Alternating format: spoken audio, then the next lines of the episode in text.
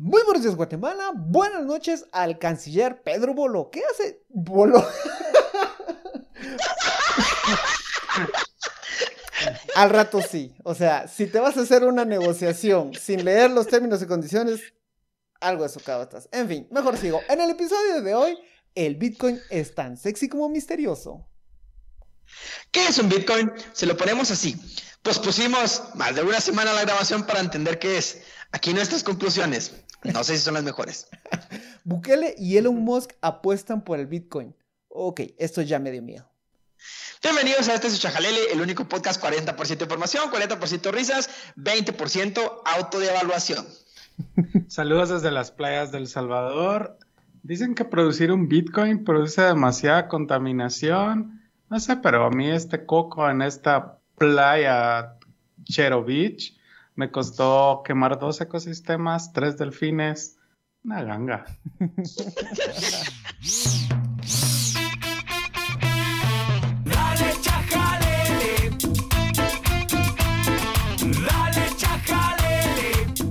Bienvenidos, bienvenidos, bienvenidos, tomes, tomes, tomes, tomes a este episodio número 61 al podcast más íntegro que usted va a encontrar en el ecosistema guatemalteco.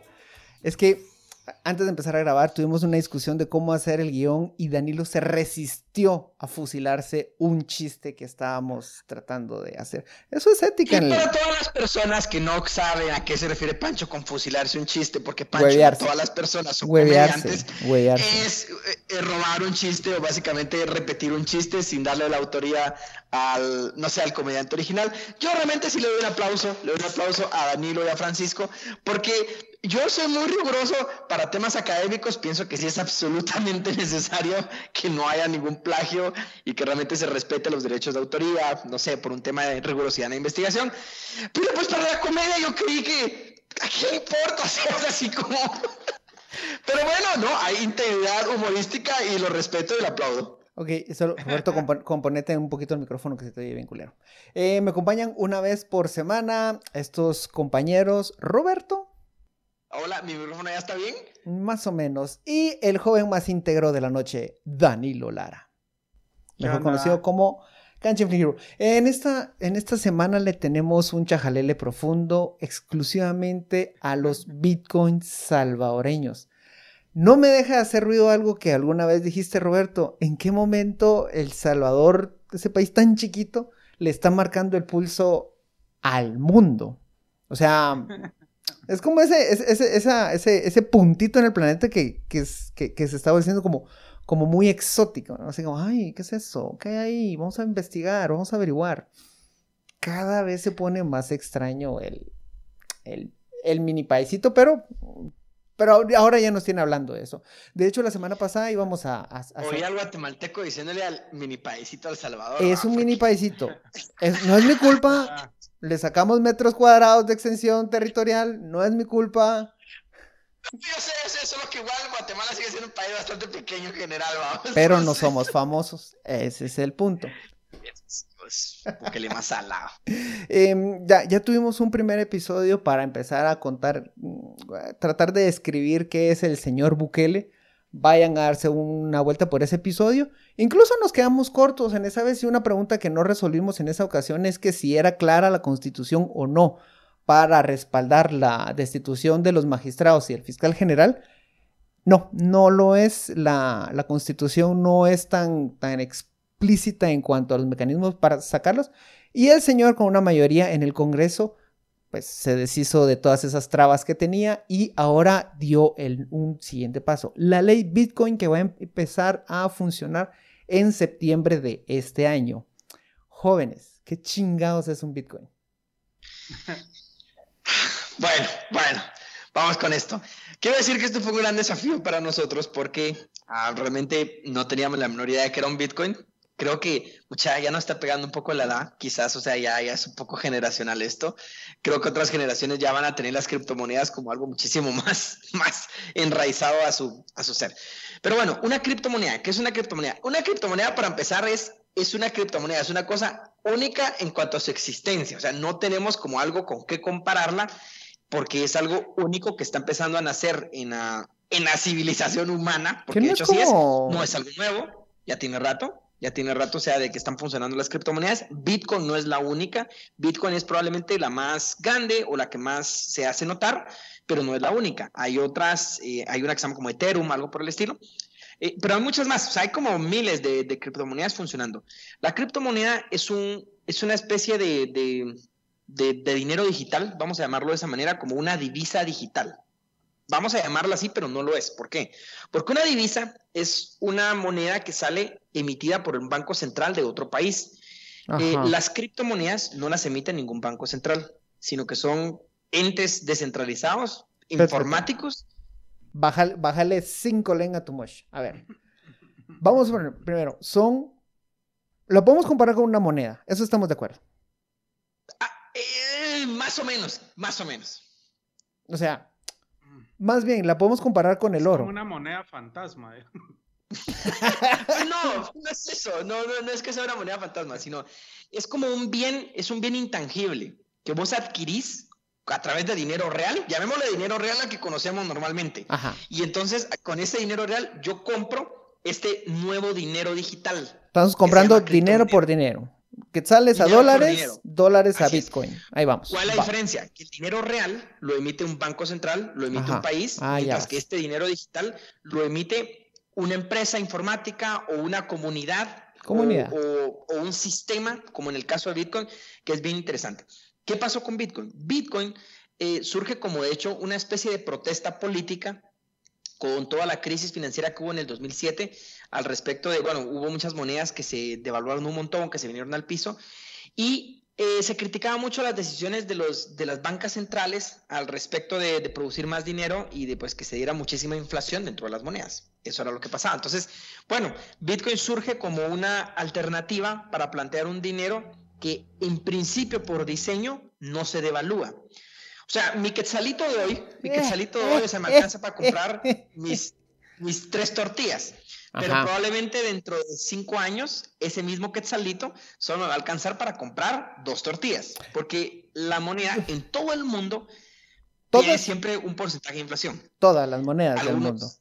Todas las monedas, como- todas las monedas. Es curioso, es como un paréntesis, pero es curioso que Bitcoin, como un montón de cosas que surgieron en esa etapa del Occupy Wall Street y todas estas protestas contra la crisis financiera, que al principio parecían, estas ondas van a alterar todo el sistema, mucha. Entonces, Anonymous, eh, todas estas protestas, todas estas, estas ondas, eso es la revolución que está ocurriendo y van a destronar los poderes y las élites, etcétera.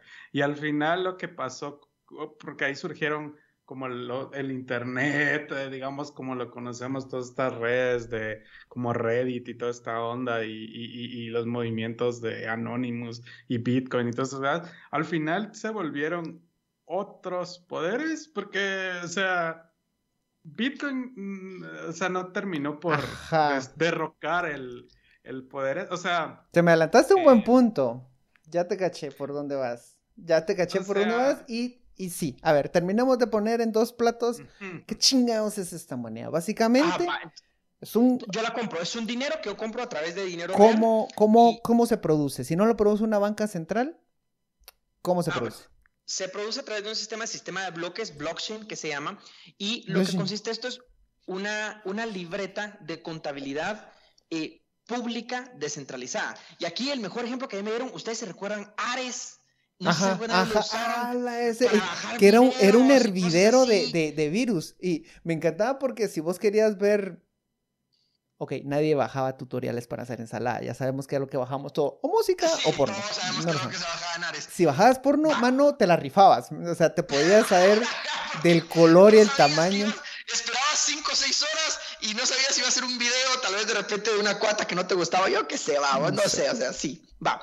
Pero Ares, Ares es un poco parecido en el funcionamiento porque no había un servidor central, sino que Ares funcionaba a través de estar compartiendo archivos en las computadoras que estuvieran conectadas alrededor del mundo en ese momento, no un servidor central, como puede ser normalmente, por ejemplo, pensemos Facebook. O sea, ellos sí tienen servidores centrales y así es como funcionan. Ares funciona a través de estar compartiendo la información. Con el Bitcoin y las criptomonedas es algo parecido. Pero ¿qué es lo que se registra? ¿Cuál es la información que se guarda? Las transacciones de la moneda. Entonces, digamos, nace como que el primer Bitcoin. Y entonces el primer Bitcoin lo compró la primera persona porque se le dio la gana. ¿Por qué? Porque el ser humano compra cosas porque se le da la gana. Así de sencillo. Porque no hay ninguna otra explicación de por qué fue que se, se compró el primer Bitcoin. Va. Entonces, se compra el primer Bitcoin y se registra dentro de ese sistema de libreta contable pública descentralizada esa transacción. La siguiente persona que lo compra se registra también esa transacción, pero se arrastra todo el historial, a tal punto que el Bitcoin de hoy, que tiene más de 10 años de, estar funcionando, no, perdón, que tiene más de, de 7 años de estar funcionando, eh, cuando yo compro un Bitcoin, yo puedo rastrear todas las personas que han comprado ese, ese Bitcoin porque está unido, esa es la blockchain, está unida la información de, a- de a dónde pasó la moneda y quién es el actual propietario. Lo voy a poner, Entonces- lo, lo voy a destilar más esa información y es básicamente gente buscando un código único. Eh, el, el sistema está diseñado para encontrar 21 millones de bitcoins y ahí va a topar. Ese es el algoritmo. Cada computadora en el mundo está compitiendo por encontrar uno de los 21 millones códigos secretos. Y para, las, las primeras operaciones eran súper sencillas porque habían 21 millones de posibilidades de encontrarlo. Pero entre más computadoras empiezan a trabajar eso, más computadoras, eh, más difícil es. Y ahí ya vamos incrementando la complejidad. Por eso es que había mucha gente que en el 2009 minó, esa es la palabra, sacó su Bitcoin, lo minó como que estuvieran minando oro, el mismo término. La- las vetas de oro en el mundo son finitas, los Bitcoins son finitos. La primera, de las primeras personas lo encontraban súper sencillo y lo hacían con su computadora normal. Hay muchos casos en los que tienen guardados sus bitcoins de 2009 y ahora son asquerosamente millonarios solo por el hecho de que se pusieron vivos en 2009. Este es como un episodio de, de Pato Aventuras donde, donde esos perros ladrones, no sé cómo se llamaban. Ya, eh, ¿Cómo se llama? Ya sé cuál es. Unos sabuesos ladrones o algo así. Se viajan, en, entran a la mente de Rico MacPato para robarle su primer moneda. Mano, Porque si se roban la primera moneda, no sé, no me acuerdo cuál era la mecánica, pero automáticamente se apoderaban de toda su riqueza. Y, me, y me- y me encantaba que eso- esos, esos, esos perros, si se recuerdan bien del personaje, nunca se quitaron el estigma de ser presidiarios. Siempre andaban con antifaz, siempre andaban con- y su número que los identificaban como presos. Ah, no, ya no estás eso, ¿va? puedes ponerte ropa normal, ¿verdad? Te juro que puedes vivir sin ese estigma, pero bueno, ese no es el punto. La cosa es de que a partir de estos bitcoins se van creando, se van creando, y cada vez es más difícil encontrar ese numerito secreto. Ya si usted se quiere volver experto en bitcoins, ya, busque. Aquí nos, que, solo estamos sentando las bases para pasarlo a lo político que le interesa, que es lo que le interesa a su chajalele. A- primer punto. Se hace... Solo quiero hacer una aclaración, Pancho. Vos estabas hablando de la minería, yo estaba hablando del blockchain, que son dos cosas distintas. La minería es la forma en la que se genera, en la- en la- es la prueba de, de- de trabajo, así se le llama. Es la labor que el sistema le pide a la persona para en algún momento poder ser recompensado con bitcoins. Entonces el bitcoin se puede adquirir de dos formas. Uno, que yo se lo compre a otra persona que ya es propietaria de bitcoin, o dos, con la minería, como lo estabas diciendo. Lo que yo estaba explicando del blockchain, que se oye mucho con las criptomonedas, es cómo es que funciona el sistema de transferencia. Y en donde yo tengo un Bitcoin como Roberto Aguilar, te lo paso a vos como Francisco, y esa, esa transacción queda registrada en esta libreta pública que te digo que está en los diferentes nodos, así es como se le llama, alrededor de todo el mundo. Pero el asunto es que eso no hay un servidor central en donde se pueda pagar o donde esa información se pueda perder, sino que mientras haya una persona que esté conectada o un grupo de personas que estén conectadas, esa información siempre va a existir. Entonces es muy seguro y es muy difícil de hackear ese tipo de información. Entonces, solo para hacer esa aclaración Ah, de va. cuál es el blockchain, y Primero- cuál es el proceso de minería. Primera pregunta que nadie hizo. ¿Es seguro el blockchain? ¿Es seguro el Bitcoin? Sí lo es. Sí, Como sí, o sea, sistema, lo que se sabe hasta el momento, sí. ajá. O sea, incluso hackearlo implicaría que alguien se ponga al nivel de millones de computadoras al mismo tiempo. Entonces, podemos confiar en que mi, mi, mi Bitcoincito que tengo en mi billetera no me lo van a robar. Ahí usted esté tranquilo. Primer, ahora, el- una de las grandes acusaciones que hay en contra de los bitcoins es que consumen demasiada energía. Hay estudios que muestran eh, y empiezan a consumir demasiada energía por lo que hablamos al inicio, que entre más difícil es encontrar este código, más computadoras hay, que- utilizar, hay que meterle más, eh, mejores procesadores, más acelerados, etcétera, etcétera, etcétera. Pero hay dos cosas. Uno, no tenemos ni la más remota idea exactamente cuántas computadoras están minando en este momento. Y por tanto no sabemos cuál es el origen de esta, eh, de, de- Energía. de esta energía. Entonces decir que está consumiendo mm, demasiados recursos, siento que conozco gente que consume más oxígeno del- de, de lo que produce y tampoco la estamos criminalizando. No, y para poner en comparación algunos datos, eh, la huella de carbón del Bitcoin, de hecho, se compara a la Estimada. de ver eh, estimada, por supuesto, porque es estimada, o sea, es muy difícil estimarla. Al tanteo. Es, que es eso también me suena como cuando Casif, eh, después de una protesta, Casif dice, se perdieron 153 millones, como, ¿cómo, Ajá, ¿cómo cosa? ¿Qué ese ¿cómo lo calculaste? ¿Cómo no son 152 o 156? ¿Dónde está tu más Sí. menos? Bueno, pero solo para decirles, eh, la huella de carbono con la que se, se, se compara Bitcoin es la misma que se utiliza por estar viendo videos de YouTube y estar jugando videojuegos. Mm, mira, pues, O sea, digamos que, que sí, el consumo que se tiene el conocimiento hasta la fecha sí es bastante grande. Ahora lo que hay que dejar claro también acá es que todo el comportamiento humano usualmente va a tener una huella de carbono. o sea, man, hasta, las, hasta los pedos de las vacas, o sea, Así es, así es. Vos, y esos tienen un montón, tienen un gran peso en la huella de carbono. sí.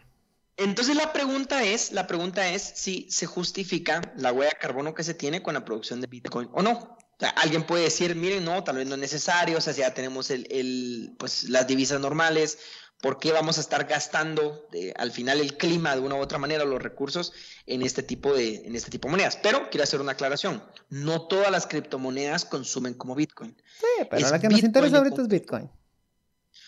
Sí, pero es que hay otras criptomonedas y ¿sabes cuál es el problema? Que se venden todas como un mismo paquete y No. y no es así. Yo solo O sea, quiero ya- mi, mi, mi Bitcoin del Salvador para comprar mis cocos salvadoreños. No importa. Ok, segundo punto. Roberto decía que es, no, está diseñado para no devaluarse. Más o menos. En esencia, en, en esencia, a lo macro, sí, porque, porque es, porque lo que decía, 21 millones es un número limitado y por tanto un bien limitado no se va a devaluar. Es decir, nadie va a llegar nunca a, a producir más. No, no es así como pueden echar a andar la maquinita de billetes como lo, lo hicieron aquí en, en el 83, por ejemplo. Eh, O que casi todo Estados Unidos. o Estados Unidos que, que, que- imprime, que imprime, que imprime, que imprime a dedazo. El blockchain es limitado. Entonces, en esencia, siempre se va a ir eh, va- eh, subiendo el valor. Cuando lo vemos en lo micro, sí ha tenido unos bajones muy, muy fuertes. Mm. Entonces, eso ya lo hace un poco inestable. Bueno, no, no, un poco, bastante inestable al corto plazo. Porque es que este, este era el chiste que nos, nos habíamos fusilado, pero la dignidad de, Danilo no nos lo permitió. Steve Colbert ¿Saben decía... nunca se devalúa mi integridad artística. Gracias, Danilo. Gracias, gracias. Steve Colbert decía que cómo sería una de esas transacciones si vas a comprar un café y dices, eh, cuestan 0.003 bitcoins. Entra una notificación y le dice, ah, no, dice que son 8 bitcoins. Entra otra notificación, ah, no, dice que usted me debe 8 bitcoins. Es como, "Mm, ya no sé, señor, yo no, yo no le puedo comprar. Pero, pero este chiste de, de Stephen Colbert, que es muy bueno, realmente puede ser que sí esté basado un poco en la ignorancia de cómo funciona el sistema. Porque el, el valor, o sea que del Bitcoin y, y la oscilación que puede tener en el, en el precio, o sea, sí se puede ver, o sea, si vos estás invirtiendo y desinvirtiendo el Bitcoin eh, para convertirlo a un dinero real. Ahí es donde verdaderamente el Bitcoin puede tener ese, ese problema. Pero de hecho, como un medio de pago, o sea, ya hay muchos lugares, y en Japón, de hecho, sí ya se utiliza en, muchos lugares el Bitcoin como un medio de pago. Porque funciona como un... Es algo que vos puedes intercambiar, o sea, así de sencillo. Y es muy fácil y muy barato poder hacer una transacción. Pensemos también a nivel internacional. O sea, digamos, por las remesas te cobran usualmente por enviar el dinero, eh, mientras que con el... Yo no voy a hablar de Bitcoin, voy a decir criptomoneda. Mientras que con una criptomoneda, vos... es que, insisto, ¿sabes qué lo que pasa? Estamos perdiéndonos de vista aquí algo más importante. Puede ser que si estemos a la puerta de un cambio sustancial en las finanzas de la humanidad, como en algún momento fue la moneda acuñada, pero pero nuestro conservadurismo también nos lleva a decir, no, es muy nuevo, le tenemos miedo. Y no sé Mire, este, este es su ordenar- chajalele, ese es la, la una criptomoneda podría ser los em, tickets, los 25 tickets que tengo de la Kermés del Colegio La Patria. Es un bien finito. 99. Si está dentro de un sistema digital montado a través de una blockchain y todavía hay gente interesada en ellos, sí. Yo creo sí que yo creo que tu compañera Lupita todavía los tiene anotados en su libreta. ¿Cuántos no se vendieron y quién no entregó eh, lo- los números de la ¿Quién rifa de? Usar su caja chica de tickets de. Eh, No, pero yo quiero dar datos. Yo les quiero dar datos. Miren, pues, en el 2012 un Bitcoin costaba 4 dólares. En el ¡Uno! 2013, Mano, yo en el un 2012 Bitcoin, estaba, estaba vivo. A la verga. 4 dólares. En el 2013 costaba 65 dólares. En el 2014, 200. En el 2015 bajó a 185. En el 2016 subió a 365. 2017, 780. 2018, 3200. Y 2019, 3360. El punto es que la gráfica a largo plazo, a largo plazo, indica que el Bitcoin solamente ha ido al alza y nunca se ha devaluado como el sistema aparentemente pues indica que está diseñado para funcionar. Ok, entonces, segunda pregunta que nadie hizo. ¿Es seguro invertir? Aparentemente sí. Como inversión. Ahorita me estoy quedando solamente como un bien, el que le- como que estuvieras jugando a la bolsa. Le metes tu Correcto. pisto y va subiendo las acciones, y va las acciones, y las acciones, y va para arriba, para arriba, para arriba. Excelente. Hasta ahí vamos bien. Suena bastante bien. Ahí estamos bien, Correcto. Ahora, ya hacerlo un medio de pago como una moneda de curso legal, como la quiere ser El Salvador, eso ya es un punto aparte. Va. Eso ya es diferente. Ahí ya nos vamos adentrando a la ley del Bitcoin.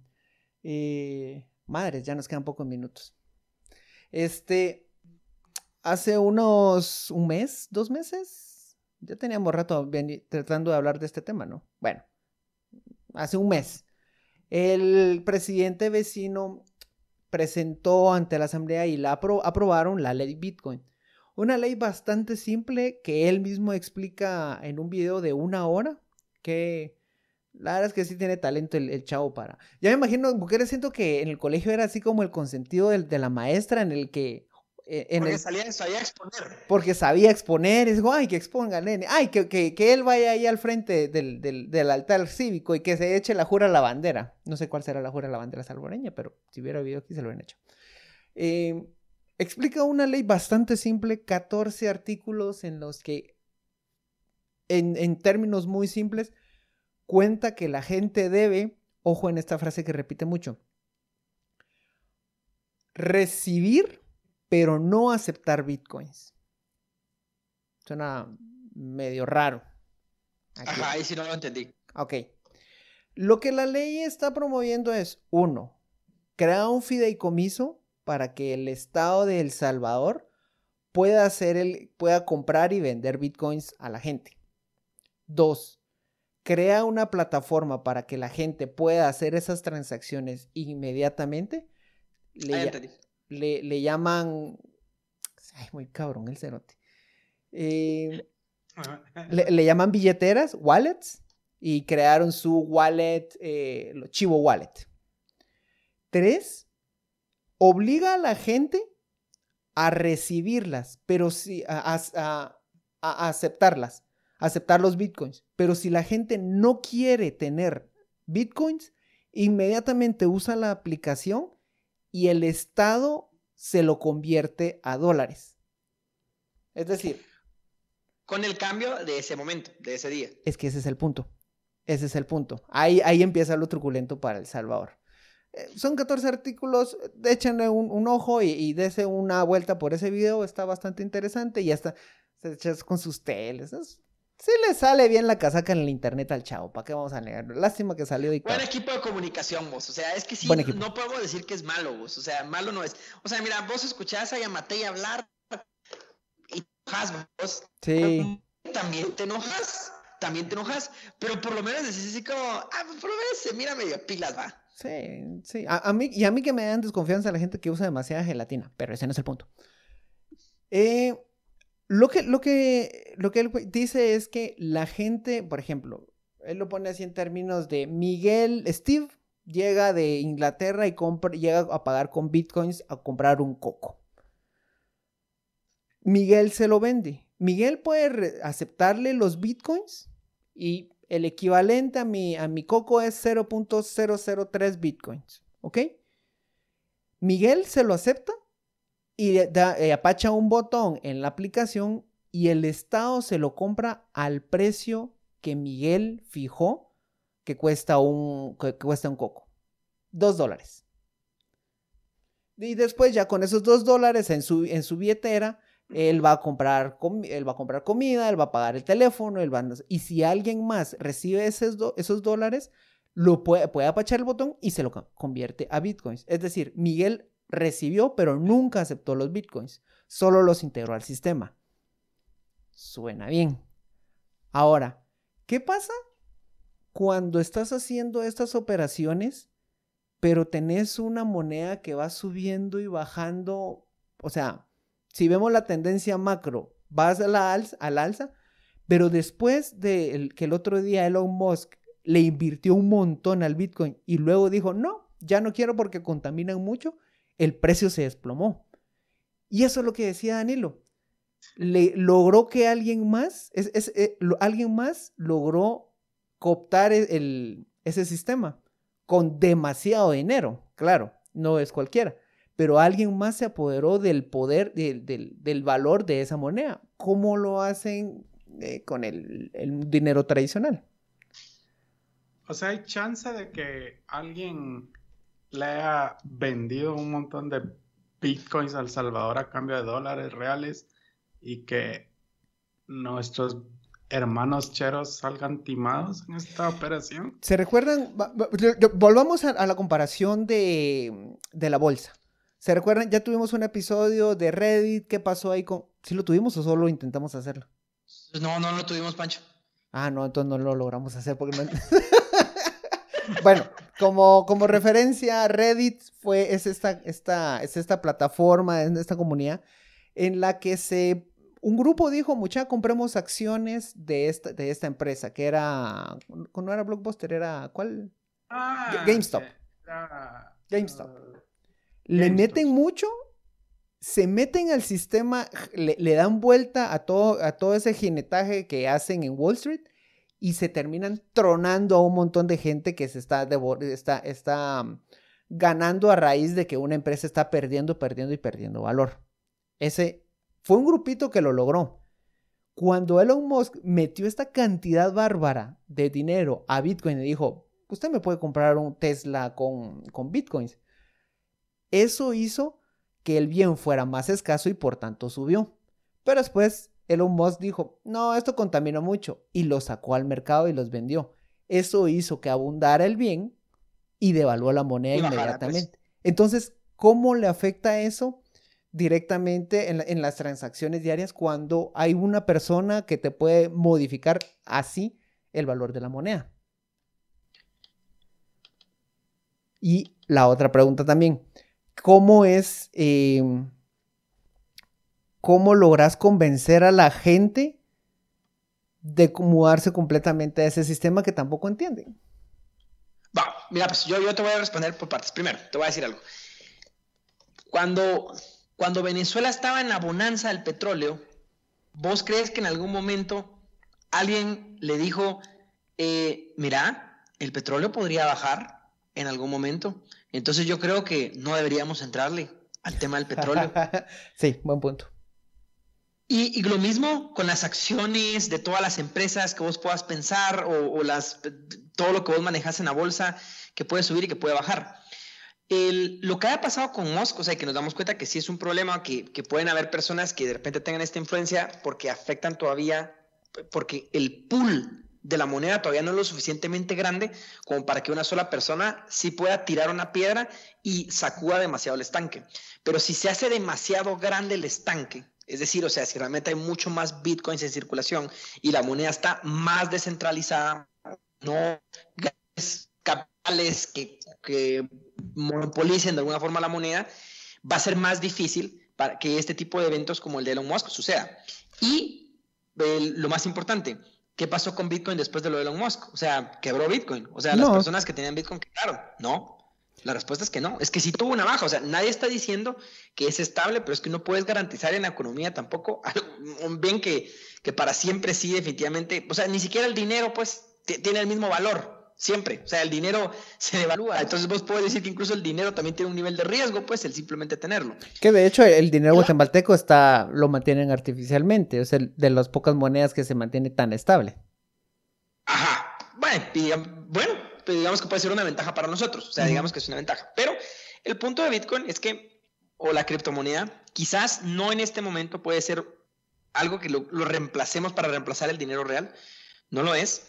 Pero sí es un instrumento financiero que realmente puede ser el futuro de las reservas, incluso de los estados. Porque, o sea, el oro se va a acabar eh, eventualmente. El, las reservas de petróleo también son finitas y están solo en, determinados países. El punto es que el ser humano necesita otras formas de poder acumular valor y la criptomoneda sí podría ser una de estas. Hablemos del ejemplo de El Salvador, que es lo que son 150 millones de dólares los que van a destinar para este fideicomiso que se va a encargar de hacer las transacciones de Bitcoin. La, la idea con esto es que prácticamente El Salvador va a estar comprando 150 millones de, de dólares en bitcoins. O sea, digamos que todo sale a funcionar y, y el país sí se llena de bitcoins, que eso es lo que va a pasar. O sea, que El Salvador va a tener prácticamente en bitcoins 150 millones de dólares. Si eso tiene, o sea, si el bitcoin sube un 10%, un 10% en un año, eso significa que van a tener una ganancia de 15 millones de dólares. Ajá, o sea, de hecho es- eso es algo que le criticaban. ¿Quién va a absorber esas, gan- esas fluctuaciones? Va a ser directamente el Estado. El Estado, por supuesto. Y ahora, dale. creo- O sea, pero al- alguien va a absorber, absorber esas posibles pérdidas. No es así como, no, nosotros los protegemos. No, no, es el Estado y el dinero de los contribuyentes. Es, es el fideicomiso. Ahora, yo lo que creo es que más allá de preguntarnos si esto se debería hacer o no, es cuáles son los mecanismos correctos para hacerlo. Porque el, El Salvador no creo que sea un estado mm, ejemplo, pero Noruega tiene, por ejemplo, superávit en su presupuesto.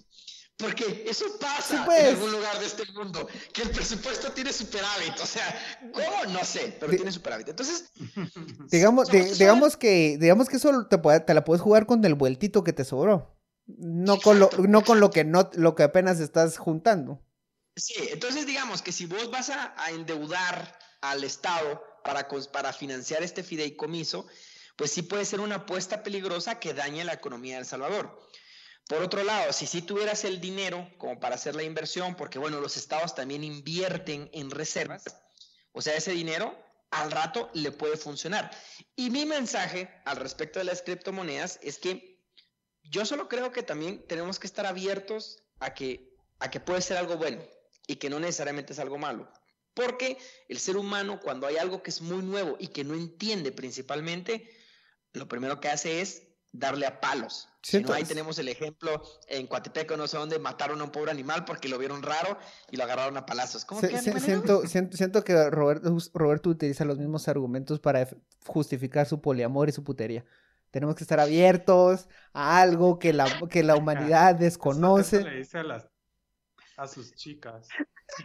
Pero mucha, es que yo creo que honestamente que también aplica para eso. O sea, es que... que No, hacer- ven, ven, ven, ven, ven. Ahora, sí, sí, yo hoy quiero hacer realmente un- una crítica para que leamos con mucho criterio. Los medios de comunicación, los importantes, los importantes, eh, realmente tienen, están teniendo una actitud muy conservadora y de mucho miedo al respecto de las criptomonedas. Y yo digo, a ver, no es que nos tengamos que comprar el discurso dogmático del Bitcoin y decir, no, si vamos a lo loco, a establecerlo como una moneda a curso legal. No, no, pero sí también veo como un poco reaccionaria la actitud que tienen los medios de comunicación de que como es algo muy novedoso y es algo que realmente sí está innovando bastante, eh, se le está dando una reacción que probablemente es desmedida y no se está analizando verdaderamente pues qué es lo que está sucediendo con el fenómeno y lo más importante, las criptomonedas ya son una realidad. Entonces, más Están allá entre nosotros. es- eso ya está. O sea, Viven no aquí. No se resista. Usted flojito y cooperando y compre su. No, a ver, le- nosotros solamente le dejamos elementos para que usted siga interpretando más información. Si quiere invertir, dele. Si quiere comprar cocos con Bitcoin, dele. Eh, sepa que hay ventajas y riesgos. Como, Y hay riesgos, ajá. como básicamente todo lo que hacemos. O sea, hay riesgos con salir de la casa. Como no hay riesgos con una gran moneda nueva.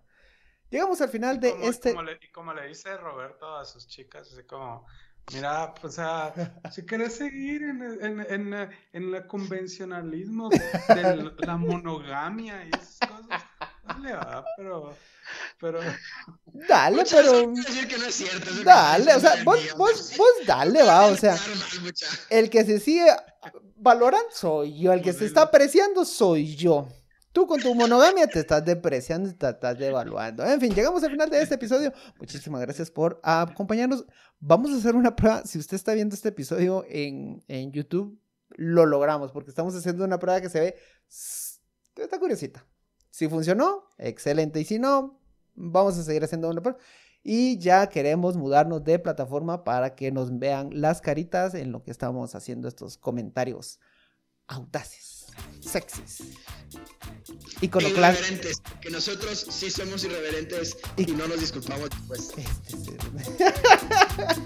Muchísimas gracias. Buenos días, Guatemala. Buenas noches, mundo. Adiós. Adiós.